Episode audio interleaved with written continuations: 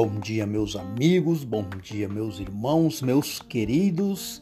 Sejam bem-vindos a mais um dia de glória, mais um dia de regalia que Deus te dá na tua vida. Neste dia nós vamos, nesta manhã, nós vamos refletir duas dois contextos que Paulo escreve aos Coríntios e a, a primeira passagem está no capítulo 4, no verso 16, diz assim: Admoesto-vos, portanto, a que sejais meus imitadores. E no capítulo 11, no verso 1, diz assim: Sede meus imitadores, como também eu de Cristo. Olha que interessante.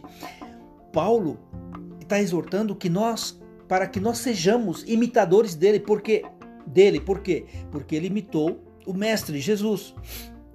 Então é muito importante estarmos sobre a consulta de Deus em nossas vidas. A sabedoria está em você. Consultar a Deus em todas as suas decisões. Em seu coração você terá planos, mas o seu caminho é o Senhor que determinará.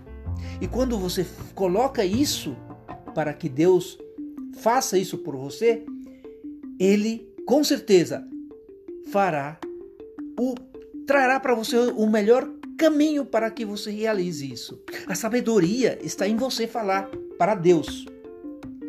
Que a sua vontade seja feita, Senhor, que a tua vontade seja feita na minha vida.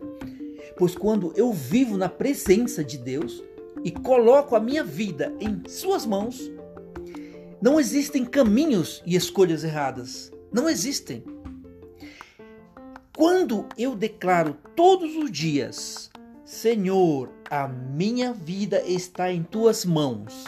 Dirija os meus passos e decisões. Senhor, faça-se conforme a tua vontade e não a minha.